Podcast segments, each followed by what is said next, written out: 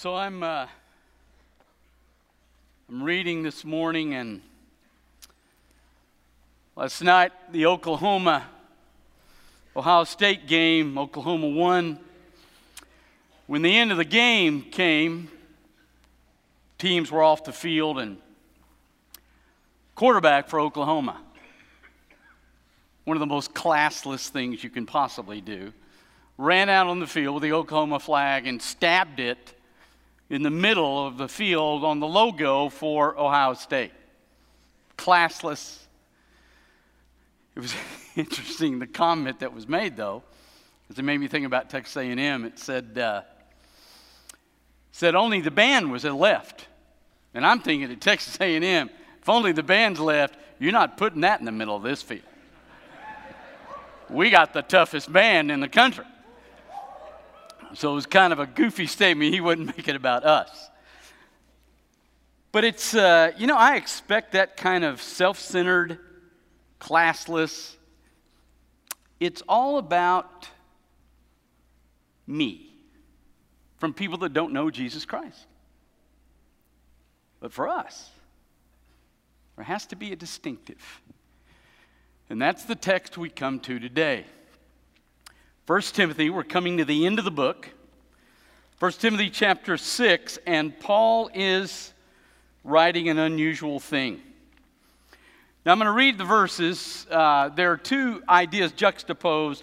We'll look at riches next Sunday morning, but I want you to listen to what he says because it's interesting what it says. At first, if you think about who we are and you think about the fact that we've embraced the grace of Jesus Christ, right? We've been forgiven, He's given us His Holy Spirit. It's giving us a guarantee that we're going to heaven when we die. So you would think with that kind of grace and the embracing of Jesus Christ and the greatness of who he is, man, this is wonderful. So I want his best against my best. Now listen to this. Six, the last part of verse two.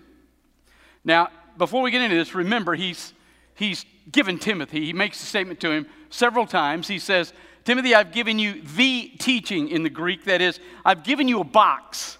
And there's all sorts of truths and principles in the box. We obviously have them in the New Testament. But Timothy got them from his mother, his grandmother, and now Paul. And Paul's taught him all their time together. He's given this box of truth. And he tells Timothy a couple things about it. He says, I want you to wrap yourself in it. Literally in the Greek, he says, be in it. I want you to pull those things out, implement them in your life, and if you do, it will train you for godliness a Greek word that appears four times in the book of Timothy. It's going to appear in this passage. And remember, this particular Greek word for godliness is not the word for holiness.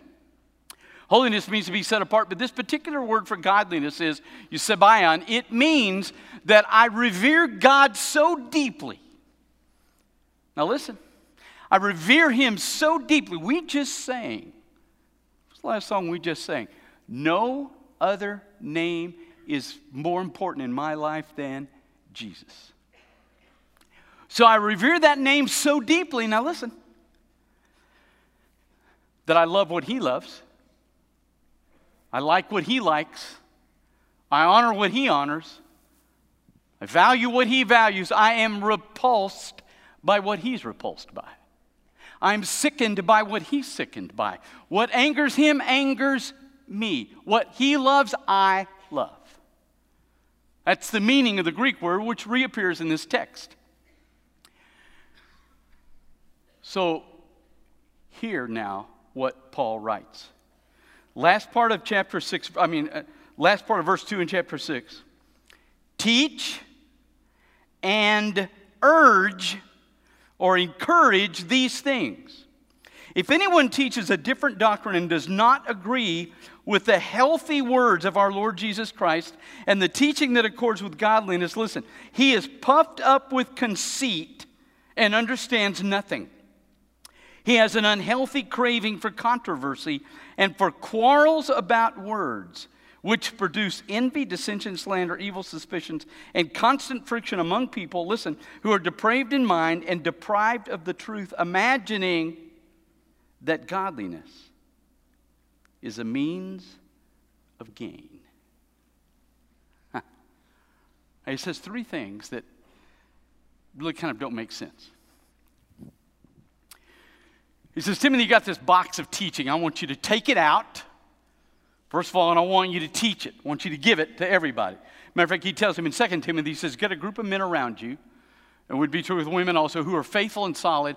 Give them the teaching so they can keep delivering it. Then he says, Urge them encourage people who are in the grace of Jesus Christ to embrace these teachings. Why would you have to encourage me to embrace these teachings? Because he says, in Ephesus, where Timothy's pastoring, there is a different doctrine, and it does not agree with the healthy words of Jesus Christ and the godliness that comes from teaching. Now, here's the difficulty. Now, I want you to listen today. It's almost like last week's sermon's not going to be a pleasant one, but listen carefully. He puts three things on the table in front of us. He says, Timothy, you know what healthy teaching is. That's literally the Greek, actually, when you have the word sound. We get the word hygiene from the Greek word there, healthy. Timothy, you got teaching that's healthy. You got false teaching that has come into the church. I want you to urge your people to go here. Why? Would it take urging from me to embrace a doctrine that is the sound words of our Lord Jesus Christ and that accords with the reverence that shows up in my life. Why would I struggle with this false doctrine over against the beauty of the truth of Jesus? Why? There are some things in the box that we love. I did uh, two funerals yesterday and what I taught in the funerals was what we'd all love.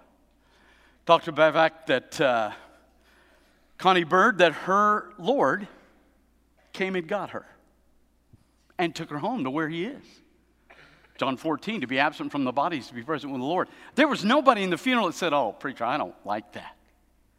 Everybody loves that. The families they're hunkered down on that truth that she's okay and that they'll be okay until they see her and they're okay.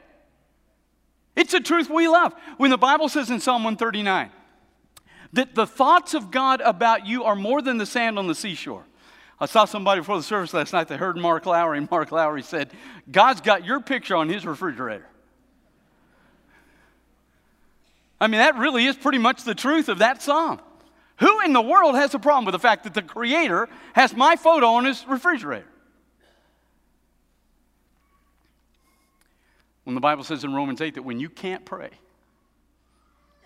that His Spirit prays on your behalf so that, what does it say, the Baptist verse?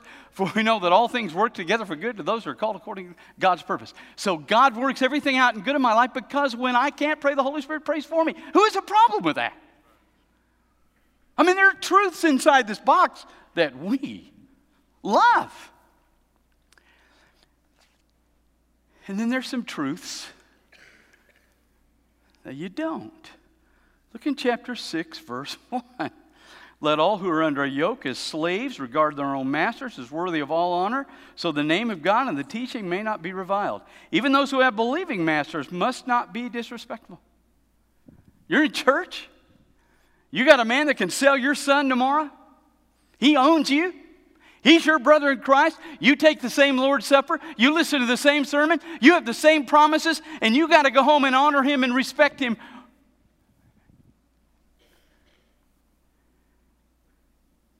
And that's God's best for you.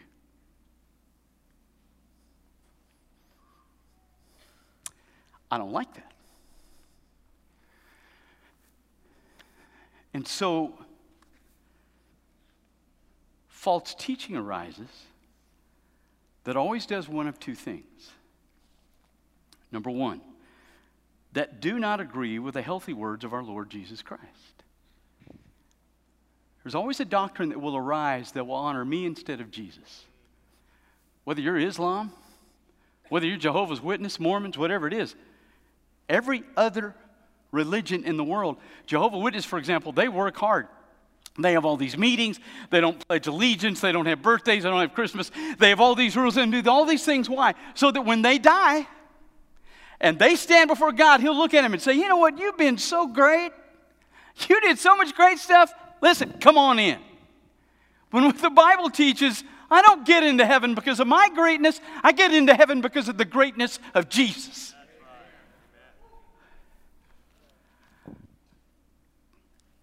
But I like that doctrine because it gives me honor. And then the other thing that false doctrine does, another base, it will take away godliness. It will let me do what I want to do. There was a weird teaching. It surfaced in the New Testament.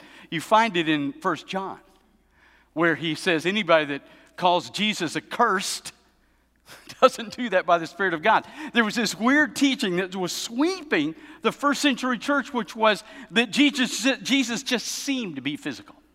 That he really didn't die in the flesh, it just looked like that. Because the flesh is dirty and it's evil, the Spirit is the only thing that matters. And so, what they were teaching was you can, because the flesh doesn't matter, because it's bad, you can do anything you want to with your body. You can sleep with anybody you want to, anytime you want to, as many times as you want to, because the body's bad, so it doesn't matter what you do with it, but your spirit, as long as you pray and love Jesus, you're okay. So, man's best always honors me or releases me from the godliness that God demands of me. So I have to kind of choose, right? Between God's best and my best. Now, that's where the problem is. Sometimes they fit together well. I, uh, God's best for me has been to pastor at Texas A&M. I told more Aggie jokes than anybody in the history of Texas when God sent me here. There's not a day. I've been here 31 years. There's not a day I get up and don't love being the pastor here. There's not a day that I get up and I don't enjoy every single, well, not everything I do. Let me back that one up. Little overstatement there, but 90%, we'll go there. I love what I do. I love being pastor here. I love the Aggies. I love, I, I love the Spirit. I love everything about being here. God's best for me is really kind of my best. It's been a great ride. Uh, so sometimes they, they match. If you look at Joseph in the Old Testament, has a rough go early in his life, right? His brothers sell him. He winds up in jail, prison, accused of sexual assault on a, on a woman he was serving her master. But then he winds up being the number two guy in Egypt. All the football games, he has box seats. He's the number two guy for the rest of his life. He saves his family and brings them home and gets to torture his brothers a little bit after what they did to him. I mean, it's a great gig. Daniel, he gets exiled when he's like age 12. He gets thrown into Babylon for three years. They give him a new culture, new language, new food, new clothing. They change everything about him. And what happens? He winds up the number two guy in two kingdoms Babylon and the Medes and Persians. He is the number two guy. It is a great gig. God's best for him was great. The guy that wrote this book, God's best for him, go home and read 2 Corinthians 11. Shipwrecked, beaten, stoned, left for dead jail after jail after jail when he says his passion is to go preach the gospel where nobody's gone. And he's in jail for years. God's best for him. God's best for Jesus was a cross so that he could give us his best. Sometimes God's best and our best it matches. If you're Billy Graham, God's best for you is that you've spent your life. Great wife, great kids, preaching a gospel that literally, including me, millions have met Jesus because of your preaching. Presidents have had you in their office. They've embraced your wisdom, embraced your teaching. You are a revered man, even by people that don't care anything about Jesus. God's best for Billy Graham was incredible.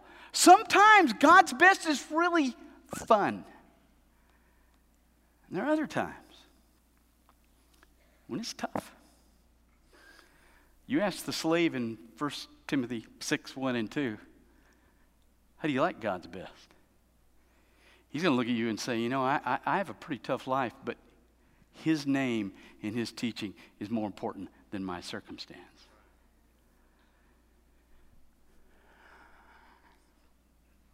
Got a guy in the Old Testament, Micaiah. Good prophet, man. He tells Ahab, Ahab says, What's going to happen? He says, I'll tell you what's going to happen. God's done with you. He's going to take you out today. And Ahab looks at his guys and says, Put him in the jail, bread and water till I come back. Well, he does not come back. And so this guy never leaves the jail, and that's God's best. What a girl that came through our college ministry years ago. She and her husband married, called to be missionaries. God's best. They're together in a car in Mosul. When gunmen open up on the car, she's hit with shrapnel and bullets 27 times. She has numerous surgeries. Her fingers are shot off. Her husband is killed. I went and visited her in her home with her mother after all this. She still believed she was in God's best. See, sometimes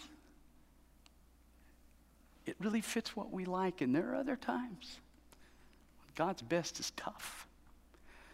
So you have to decide, based on 1 Timothy 6, that you want the name of Jesus. If you really sang that song, then you got to live that out. I don't know any other name except the name of Jesus, and I want his truth. I don't want anything in my life that would damage either one of those things.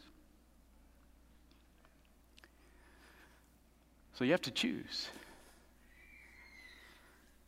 False teaching came in this church. we have the same thing today. We have it all over the state. We have it inside Bryan College Station. We have it around the corner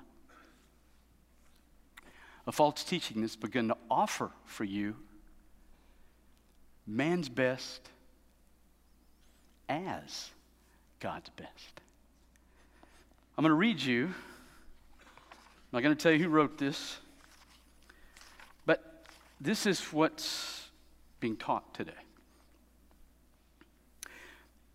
Opens with the story of a guy in Hawaii who's got a pretty decent house, but he looks up on this hill and there's this massive house, and he thinks, man, I'd love to have that, but I'm never going to have that. Startled at his own thoughts, he asked himself, What do you mean? As long as you can't imagine it, as long as you can't see it, then it is not going to happen for you. The man correctly realized that his own thoughts and attitudes were condemning him to mediocrity.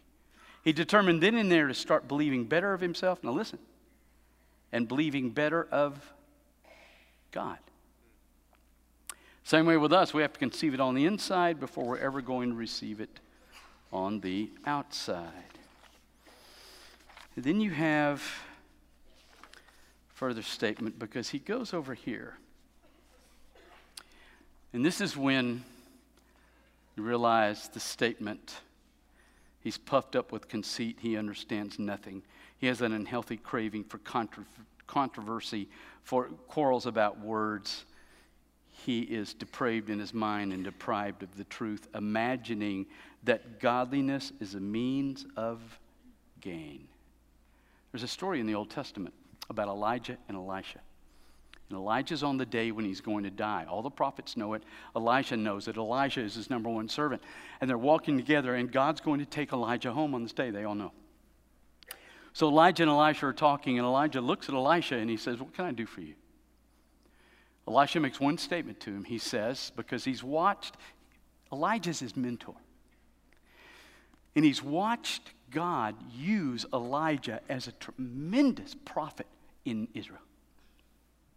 And so he says, I want a double portion of your spirit. And Elijah looks at his mentee and he says, Look, it's a tough thing you're asking for. If when I go home, you see me, you'll know God's going to give you that. Now, here's this guy's concept. Listen to this. He say he quotes this story, and then he says, I want a double portion of Spirit. Elijah replied boldly. I want to be twice as powerful, twice as strong, twice as blessed. I want to see twice as many miracles. He didn't say any of that. That's not what he said. He wanted a double anointing of God. Now, here we go. Interestingly, Elijah didn't rebuke his underling. He simply responded, Elisha, you've asked a very difficult thing. Nevertheless, if you can see me when I'm taken from you, it shall be done unto you, but if not, it shall not be so. Certainly, in a literal sense, Elijah was telling Elisha, if God allows you to see it, you can count on your request being granted. Absolutely. No problem. But then here it comes. But we can't help but wonder if Elijah was also saying, if you can see it, you can be it. If you can visualize it in your heart and mind, seeing it through the screen of God's Word with your spiritual eyes, it can become a reality in your life. That is heresy. That is idolatry. That is me looking at Elijah and saying, you know, it's not dependent on God, it's dependent on you. And if you'll just think in your mind and visualize that you have the double from me, listen, it'll come to you because it's not dependent on God, it's dependent on you. That, ladies and gentlemen, is the epitome of idolatry. And that is all over this state. We like that because it affords to me to use God to get my best. I see that house, I use God to visualize it into my life. The problem, of course, is heresy never works. If you're Daniel, you're in the lion's den. Lions over there hungry. Listen, if God isn't in there, you can visualize all you want. You can sit there in your head and say, I see they're not eating me. That's what's happening.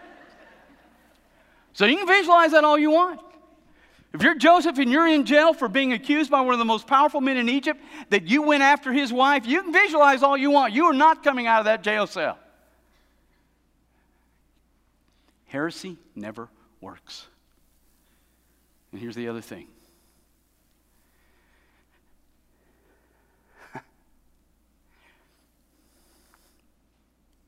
man's best ends at your grave. God's best always extends. This slave in 1 Timothy 6, who honors his God and he's got a believing master and he loves him and he serves him and he takes care of him when he dies, that example and that honor of the name of Jesus and that honor of the truth in his life goes past his life into every single person that ever saw what he did.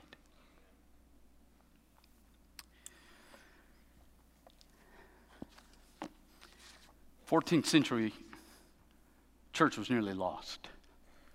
It had become intensely corrupt and pretty vile. The popes had become horrible.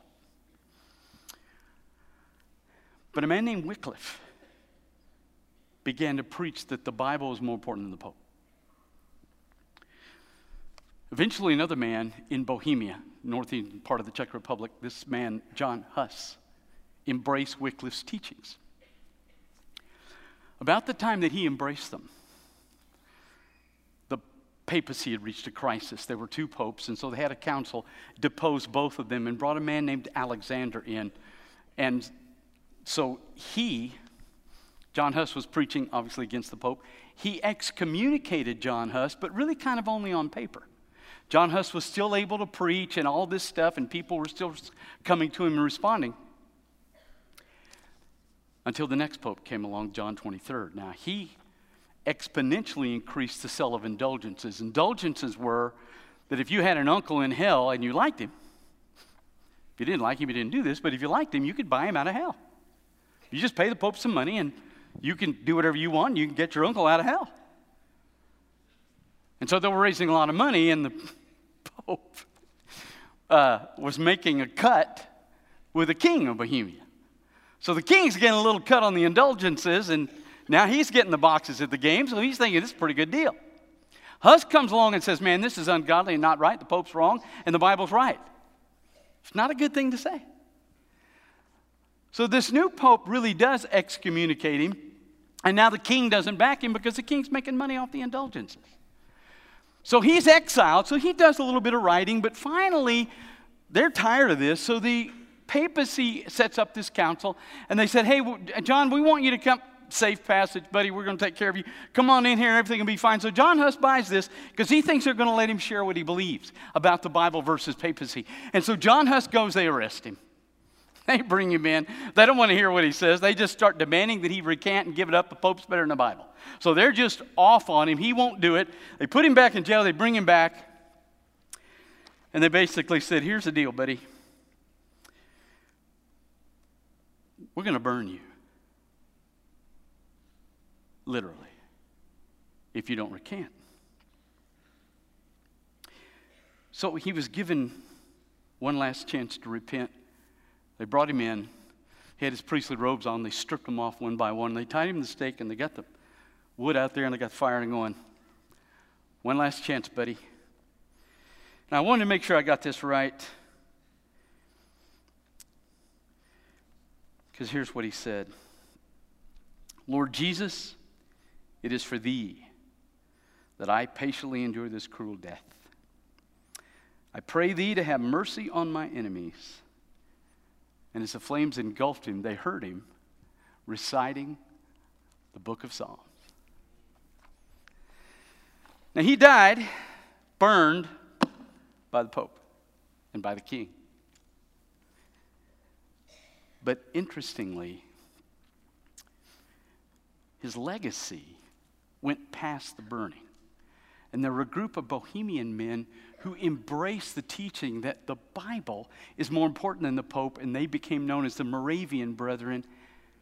They led John and Charles Wesley to Jesus Christ, who were instrumental in a spiritual renewal in both Europe and in America. You choose man's best, it dies at the hole they put you in. You choose God's best, it goes way past that hole all the way to the day he comes back. Let's pray. Father, your best sometimes is tough, and sometimes it's just a tremendous joy. But remind us,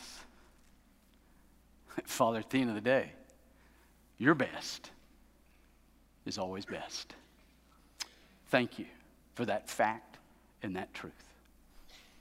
I thank you and I honor you in the name of your Son, Jesus Christ. With your heads bowed, your eyes closed. You do not know Jesus? Today is the day to do that. Staff and I are here. We'll be glad to share with you how to find him. God's calling you to be a part of this fellowship. We want you to come. You just need to come down here and kneel and pray. We're here. You don't have to pray with us. We'll be glad to pray with you if you wish. But as God's Spirit moves in this room now, you respond.